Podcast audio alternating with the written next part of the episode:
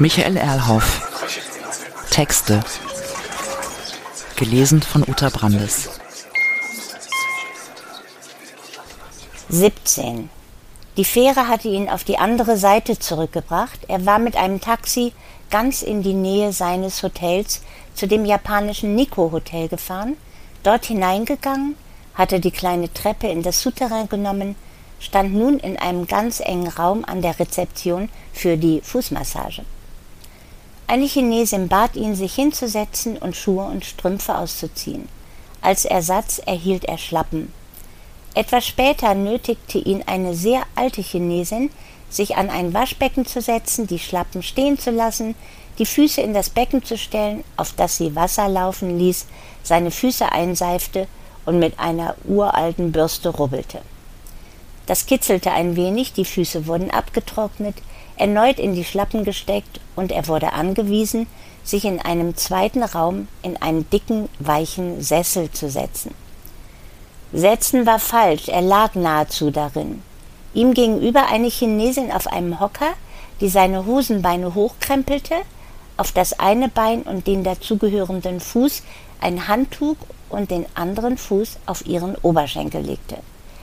Sie begann, und er hatte vor Schmerzen, aber eigenartigen Schmerzen, die auch angenehm waren, keinerlei Gelegenheit, sich vordergründig zu entspannen. Das tat an vielen Stellen wirklich weh, vor allem dann, wenn sie die Oberfläche des Fußes bearbeitete, also die Stellen, an denen gar keine Muskeln, auch noch nicht einmal Fett existierten. Kein Zweifel, all diese chinesischen medizinischen Techniken wie Akupunktur und Akupressur hatten ihren Ursprung ebenso in der chinesischen Folter, die der tausend Tode. Zuerst der kleine Zeh links, sodann der rechts, daraufhin der kleine Finger links und so weiter. Denn die chinesische Medizin war stets an den Nerven interessiert, während sich die europäische an den Säften orientierte. An Blut, Galle und solchen Sachen. Demgemäß massierten und drückten die Chinesen und nutzten europäische Mediziner Blutegel und andere saftige Bezüge.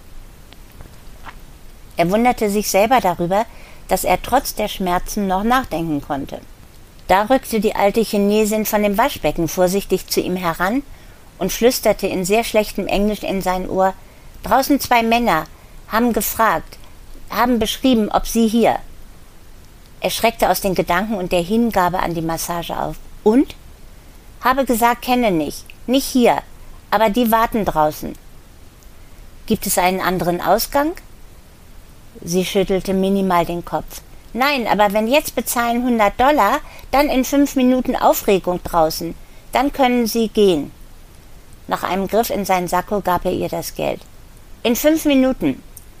Sie nahm das Geld und stapfte hinfort. Nicht lange darauf hörte er fürchterlichen Krach in dem Flur vor dem Fußmassagesalon. Er stand schnell auf, nahm seine Schuhe und Strümpfe, sah, dass in dem Hotelflur ein riesiger Menschenauflauf entstanden war, weil sich irgendwelche Leute prügelten. Er rannte unbeachtet die kleine Treppe hoch, zog im Foyer, nun durch viel Personal quasi geschützt, Strümpfe und Schuhe an und verließ das Hotel in Richtung des Hotels, in dem er wohnte. Dort setzte er sich in die Cafeteria und trank einen Espresso. Danach rauchte er einen Zigarillo draußen vor der Hintertür, später brachte er seine Einkäufe ins Zimmer. Es war inzwischen sieben Uhr geworden, deshalb nahm er den Fahrstuhl, blickte sich unten um fühlte sich unbeobachtet und ging ganz entspannt den kurzen Weg, etwa einen halben Kilometer, zum Hotel Royal Garden hinüber.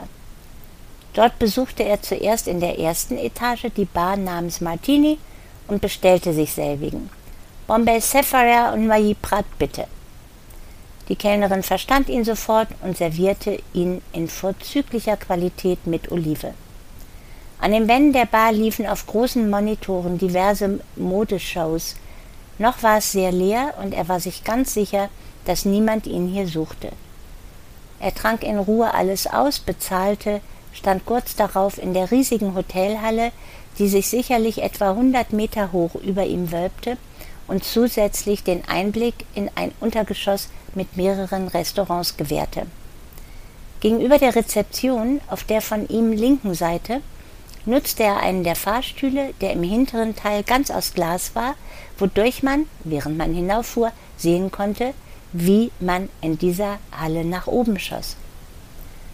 Angekommen erklärte er der Frau an der tatsächlich sehr kleinen speziellen Rezeption, er sei mit Sam verabredet.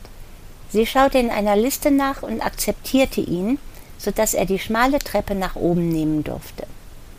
Dort folgte er auf einzelnen Steinplatten dem Weg zum Swimmingpool und sah vor sich schon Sam und drei andere Chinesen an einem Tisch, ganz verdeckt links neben und gewissermaßen auch hinter einem niedrigen Gebäude, das offensichtlich als Lagerraum und auch als Bar für den Swimmingpool diente. Außerdem stand bei diesen ein sehr alter Chinese. Ihm fiel dabei erneut auf, oder war das nur der Blick des Europäers in Unkenntnis der anderen Kultur, dass chinesische Menschen viel länger jung oder in Bezug auf das Alter nicht definierbar aussahen als europäische. Und dann, quasi mit einem Mal, alterten sie heftig. Der alte Chinese verteilte auf dem Tisch diverse Speisekarten und erklärte, man könne aus allen diesen Restaurants bestellen und er würde das dann bringen. Dabei, das wusste er, waren zumindest drei Restaurants dieses Hotels hervorragend. Ein kantonesisches, eine servierte Pekingküche und ein japanisches. Als er an den Tisch herantrat, stand Sam sofort auf und schüttelte ihm die Hand. Schön, dass du gekommen bist. Darf ich dir die anderen vorstellen? Er setzte sich auf den freien Stuhl, genoss für einen Moment die Aussicht auf Hongkong und stimmte wortlos zu und erhob sich wieder. Diesen kennst du bereits. Ein kräftiger Mann von etwa 50 Jahren, aber eigentlich hatte er aufgehört, das Alter von Chinesen zu schätzen, erhob sich. Schön, dich wieder einmal zu sehen. Nenn mich in Zukunft bitte einfach Alex. Man umarmte sich. Gut, dich hier zu finden. Der nächste schlank, einfach so in Jeans und weißem Hemd, noch ziemlich jung, stellte sich vor. Hallo, ich bin Mike. Dann der letzte. Guten Abend, mich können Sie August nennen. Unter diesem Namen bin ich bekannt. Sam redete schnell. Du weißt ja, die englischen Namen werden uns meistens in der Schule von den Lehrern oder von Mitschülern oder von den Eltern gegeben. Wahrscheinlich danach, welche Musik oder welchen Film sie gerade gut gefunden haben. Manchmal komisch, aber so ist das eben. Er setzte sich, man diskutierte darüber, was man essen sollte. Er hielt sich raus und sagte, ihr werdet wissen, was hier richtig gut ist. Das Einzige, auf dem ich bestehe, ist Jellyfish. Sie schmunzelten alle, diskutierten untereinander in chinesischer Sprache. Bald kam der alte Chinese zurück zu ihrem Tisch, klagte ein wenig darüber, dass so selten Gäste des Hotels oder andere hier zum Essen kämen, da die Leitung des Hotels das überhaupt nicht propagierte. Dann nahm er die Bestellung auf und ging. Tatsächlich waren sie nun die einzigen hier auf dem Dach. Er steckte sich einen Zigarillo an und fragte dann Wer seid ihr? Was habt ihr mit dieser Sache zu tun? Sam wollte antworten, doch dann begann Alex. Du weißt ja, dass ich offiziell in Hongkong für eine Bank arbeite, für die HSBC. Für die mit dem Bauwerk von Norman Foster, genau. Aber dort habe ich nach wie vor sehr viel mit dem kulturellen Engagement in dieser Stadt und in China zu tun. Also helfe ich, klar, weil mich das nervt und weil meine Bank die Schnauze voll hat von Fälschungen. Läuft nicht mehr. Der nächste war August. Ich bin im Im- und Export tätig, insbesondere mit China. Deshalb hat Sam mich dazugeholt. Der letzte zauderte, dann räusperte er sich. Hong Kong Police Department, aber nicht offiziell hier. Das ist was anderes. Hong Kong Police? Kein Wunder, dass er stutzte. Doch jener, der sich Mike nannte, winkte ab. Das klingt nur so. Irgendeinen Job brauche ich doch, der mir alle Türen öffnet.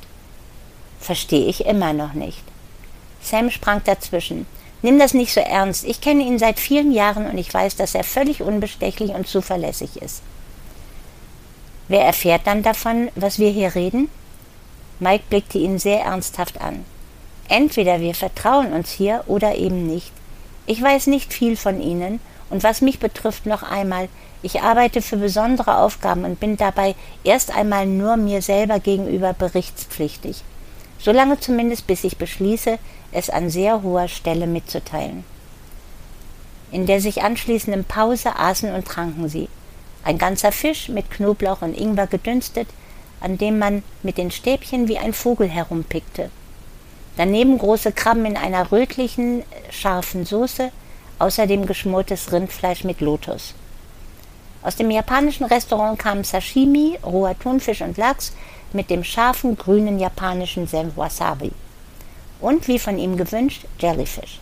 Alle tranken dazu Tee.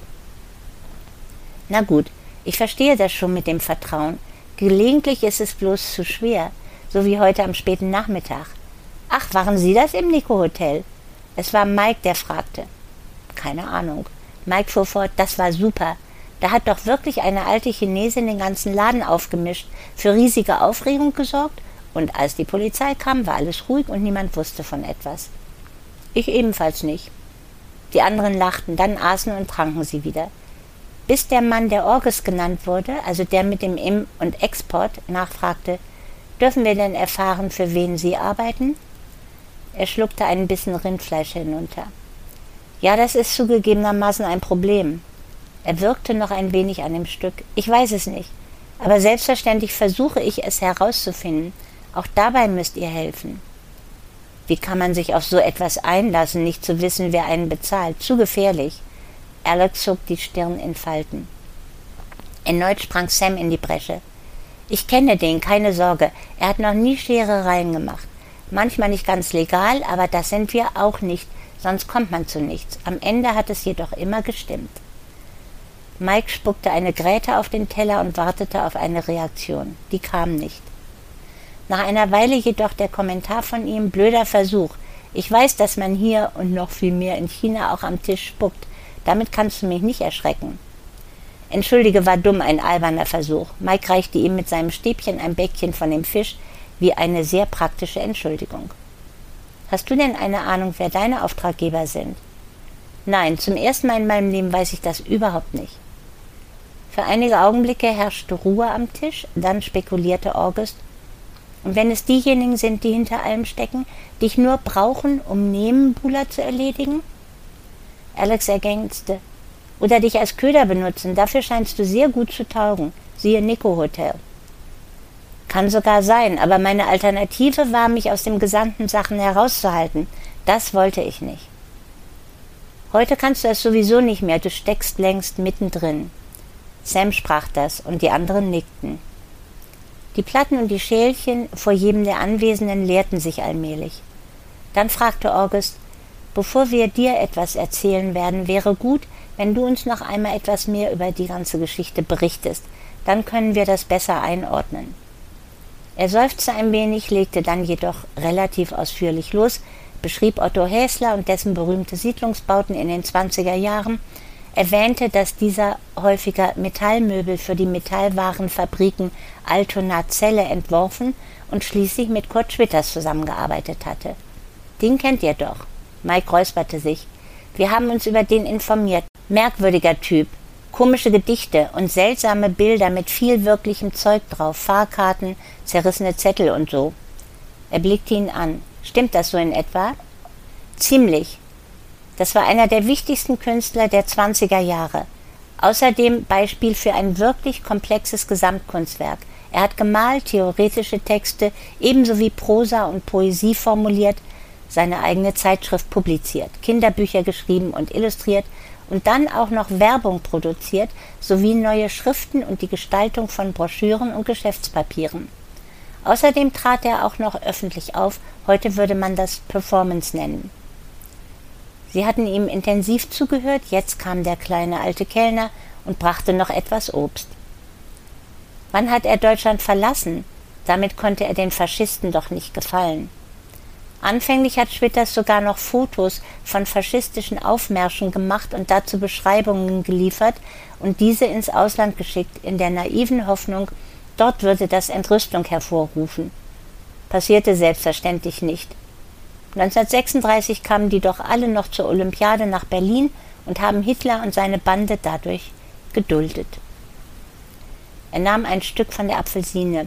Aber 1936 war Schwitter schon geflohen, gerade rechtzeitig, wie er später erfuhr, denn die Gestapo stand kurz nach seiner Flucht vor der Tür seines Hauses. Zuerst nach Norwegen, als die deutsche Armee das auch besetzte und dabei durchaus von etlichen Norwegern unterstützt wurde, floh er nach England und wurde dort wie alle Immigranten auf einer Insel interniert.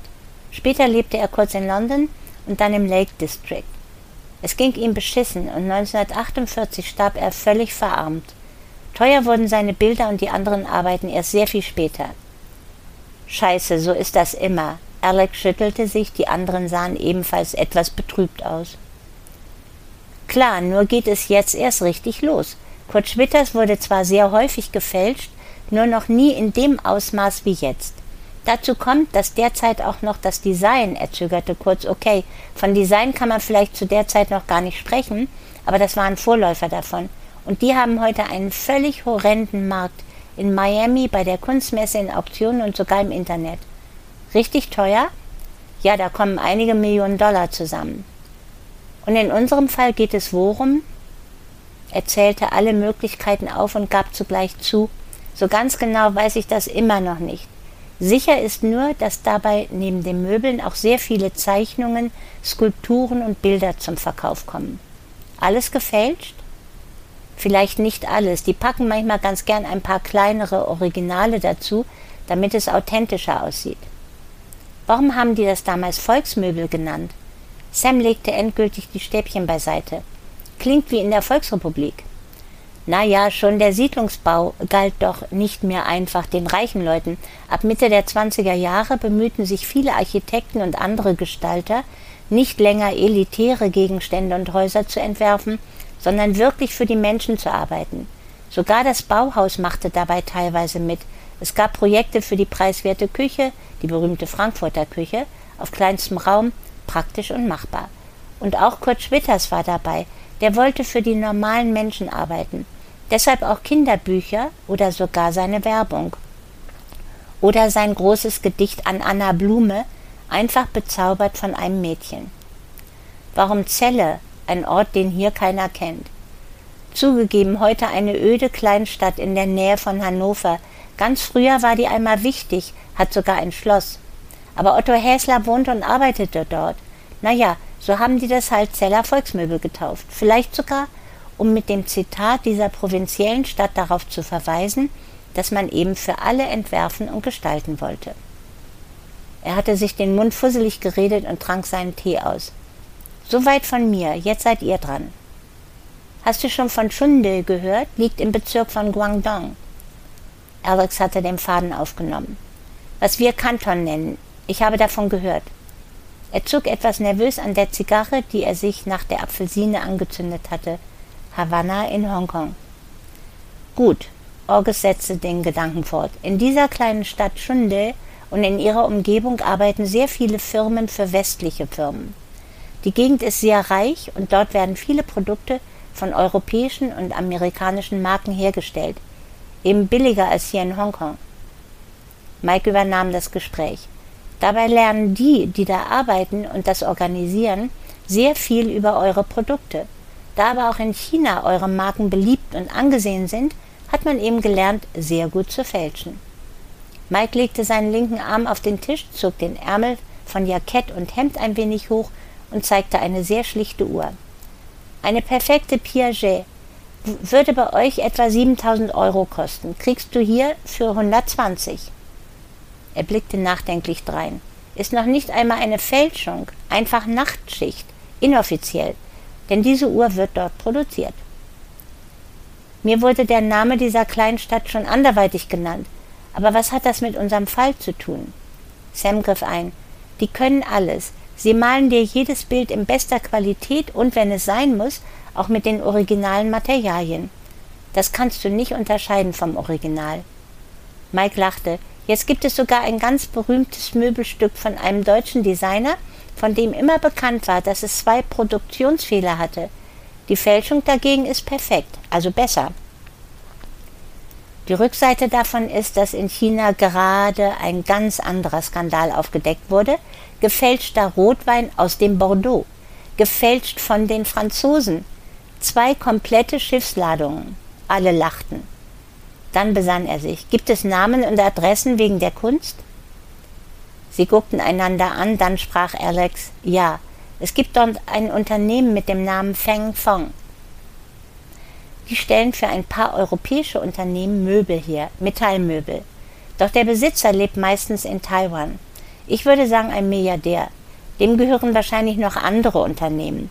Auf jeden Fall ist er auch an Kunst interessiert und hat unter anderem hier in Hongkong in einigen Galerien sehr viel gekauft. Wie heißt er? Er tritt unter dem Namen Cheng Fong auf. Sicher ist das nicht, eventuell hat er noch andere Namen. Wie kommt man an den heran? Vorsicht, August presste die Lippen aufeinander. Vielleicht sollte ich dir erst eine kleine Geschichte erzählen. Du erinnerst dich wohl, dass Macau nicht weit von Hongkong lange Zeit von den Portugiesen besetzt war. Da entstanden in den großen Hotels die vielen Casinos, in die vor allem Araber und Indonesier kamen, um das zu genießen, was in ihren Ländern verboten war Glücksspiel. Alkohol und wahrscheinlich auch Prostitution. Doch dann während der Kulturrevolution zogen um 1970 die sogenannten Roten Brigaden plötzlich in Macau ein und die paar portugiesischen Polizisten rannten einfach weg. Also gehörte Macau auf einmal zur Volksrepublik China. Doch dann klingelten in Peking die Telefone und die Triaden, die das Glücksspiel und alles andere in Macau beherrschten, boten der Regierung einige Millionen, worauf die Roten Brigaden sich zurückzogen und die portugiesischen Polizisten wieder ihre Plätze einnahmen. So einfach handelte der kriminelle Kapitalismus mitten im behaupteten Kommunismus. Alex ergänzte Glaubt doch nicht, dass hier in Hongkong so wenig geklaut wird, weil die Leute so nett sind. Genauso wie in Tokio, wo du jede Handtasche beliebig auf einer Straße stehen lassen kannst und sie nicht von jemandem angeeignet wird, so kontrolliert auch hier in Hongkong das organisierte Verbrechen den Alltag. Und die haben überhaupt kein Interesse an Kleinkriminalität. Sie verdienen Geld und haben Unternehmen und auch gute Beziehungen zur Regierung. Da er etwas frustriert wirkte, lachten die anderen. Er fragte nach, und jener Herr Fong gehört dazu? Ganz sicher, das ist das Problem. Du kannst ihn vielleicht finden, aber du änderst damit nichts. Haben die Verbindungen nach Europa? August antwortete, wir gehen davon ganz sicher aus, wissen jedoch nichts darüber. Der alte Chinese, der sie bedient hatte, kam an ihren Tisch, entschuldigte sich ausführlich und erklärte, sie müssten jetzt bezahlen, da das Restaurant auf diesem Dach etwas früher geschlossen würde. Es war 23 Uhr, Sam übernahm die Rechnung. Noch ganz schnell, habt ihr eine Adresse in Schunde? Es gibt einen Mittelsmann. Mike schrieb einen Namen mit Telefonnummer auf einen kleinen Zettel und gab ihm den. Der Mann ist absolut zuverlässig, aber pass auf andere Leute auf. Das ist alles sehr schwierig. Mike meldete sich. Du brauchst gewiss ein Visum. Als er nickte, fügte Mike hinzu, wenn du mir vertraust, dann gib mir deinen Pass. Am Montag hast du das Visum. Ich lasse es von einem vertrauenswürdigen Menschen in dein Hotel bringen. Aber er wird es nur dir selber geben. Er überreichte ihm seinen Pass und fragte dann dennoch nach, eine Frage noch, warum macht ihr das? Alle vier lächelten, Sam reagierte wörtlich. Weil wir dich mögen? Alle lächelten weiter und Sam setzte hinzu, du wirst das noch erfahren, aber eigentlich ist es einfach. Wir wollen aus unterschiedlichen Gründen ebenso wie du wissen, wer da so handelt. Na gut, warten wir es ab, aber es war gut, euch zu treffen und mit euch zu reden. Sam hatte bezahlt und verkündete kurz, wir gehen nacheinander im Abstand von einigen Minuten. Du, er zeigte auf ihn, Du gehst zuerst. Sehen wir uns wieder? Wahrscheinlich. Das war Alex, der ihm das nachrief. 18. Am Sonntag hatte er das Frühstück nicht verschlafen, sondern sich am entsprechenden Buffet eine Hühnersuppe und Mangosaft genommen und sich auf die Terrasse gesetzt. Da sah man zwar nur die Fassade des Hotels, aber es war angenehm draußen zu sein, trotz der Hitze und der Schwüle. Den Rest des Tages verbrachte er wundervoll gelangweilt am Swimmingpool in der neunten Etage. Eine große Terrasse, schöner Blick auf Hongkong und auf den Hafen, recht kühles Wasser im Pool, Liegestühle und Sonnenschirme. Hier lag er, zwischendurch schwamm er, dann lag er wieder. Fast gedankenlos über lange Zeit. Bloß manchmal so seltsame Ideen wie die Entdeckung, dass das Wort vielleicht, wenn man es auseinanderschreibt, viel leicht ergibt. Irgendwie belanglos und doch anregend. Oder komisch, dass das Wort Schmuck ursprünglich vom Schmuggeln stammt und nur in der deutschen Sprache, nicht im Englischen, aus diesem einst verborgenen vordergründiger Prunk wurde. Ihn befriedigte ein bisschen, wie sehr seine Gedanken sich bewegen ließen.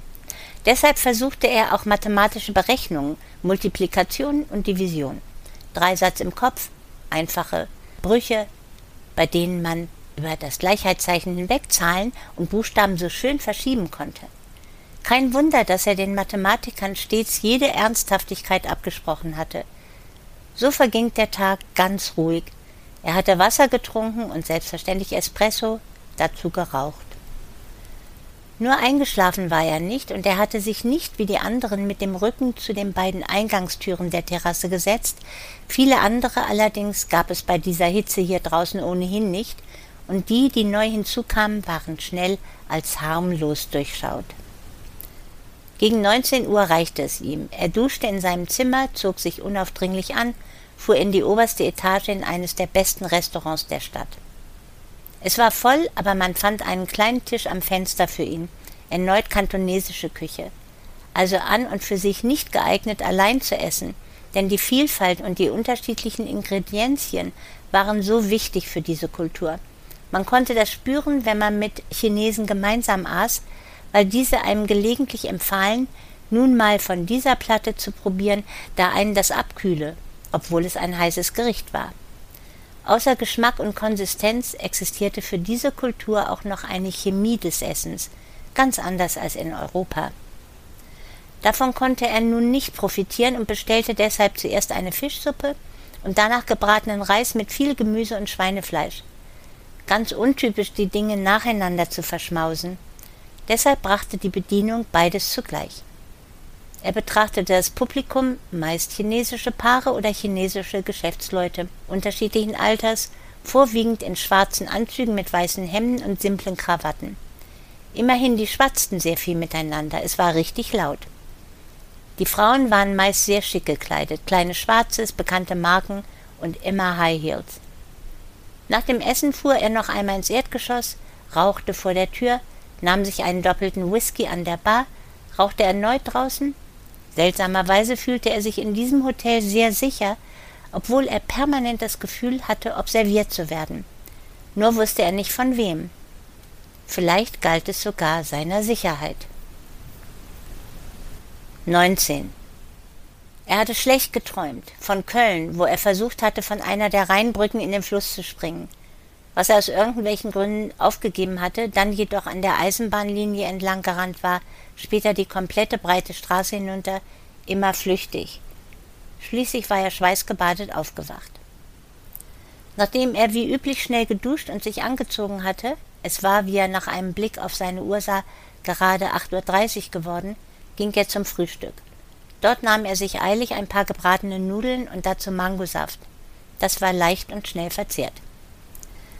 Vom Frühstücksraum spazierte er diesmal direkt die Treppe hinunter und setzte sich in das große Sofa gegenüber der Rezeption. Er wartete nicht lange, da kam ein Chinese zu ihm, den er nicht kannte, und der fragte Herr Stein? Klar, der kannte ihn, denn er trug in der Hand seinen Pass. So bejahte er die Frage. Hier sind Ihr Pass, ein Visum für China, zwei Wochen sind möglich und ein Ticket für die Fähre nach Schunde um elf Uhr. Er nahm die Unterlagen, der Mann verschwand sofort. Er hatte noch fast zwei Stunden Zeit, ging also wieder einmal zur Hintertür, um dort zu rauchen, fand es irgendwie sowohl blöd, dafür extra nach draußen gehen zu müssen, aber auch dies ständig zu erwähnen. Vielleicht gefiel das dem Menschen gar nicht. In Ruhe packte er seinen Koffer und seine Tasche, fuhr mit beiden Gepäckstücken ins Erdgeschoss und bat vor der Eingangstür den dort wartenden Boy, sicherlich ein Praktikant der Hochschule, um ein Taxi. Der rannte auf die Straße, winkte heftig und schaffte es innerhalb weniger Minuten, ein Taxi in die Auffahrt des Hotels zu lotsen. Er stieg ein, sagte dem Fahrer China Ferry und lehnte sich zurück. Die Fahrt verlief schnell parallel zum Hafen bis zur Canton Road, jene inzwischen sehr schicken Einkaufsstraße. Der Fahrer fuhr das Taxi in eine Einfahrt und blieb dann stehen. Er zahlte, nahm Koffer und Tasche und stieg aus. Direkt vor ihm fand er den Hinweis zu den Fähren nach China, ging durch die Tür, nahm die Rolltreppe, fuhr in die erste Etage. Ein kahler Raum mit einigen wenigen Sesseln für die Wartenden, zwei schlechten Imbissläden und einigen Schaltern für die Fährverbindung.